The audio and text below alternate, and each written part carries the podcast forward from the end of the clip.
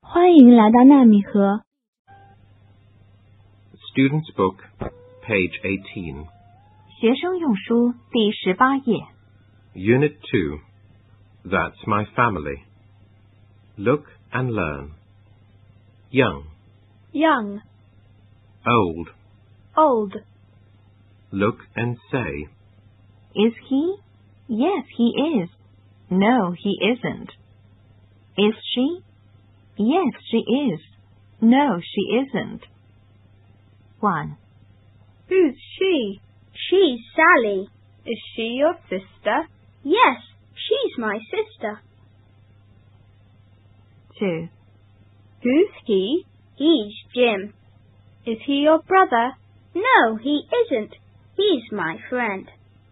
Student's Book, page 19. 学生用书第十九页， Play a game.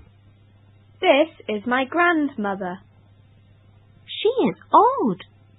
Is she tall? Is she thin? Listen and enjoy. She's my mummy, kind and dear. He's my daddy, big and tall. She's my sister, thin and nice. He's my brother, sweet and small. She's my mummy, kind and dear. He's my daddy, big and tall. She's my sister, thin and nice. He's my brother, sweet and small. Student's Book, page 20. 学生用书第二十页 Ask and answer. ，one Is that a boy? No, she's a girl. Is she short? Yes. Is she fat? No.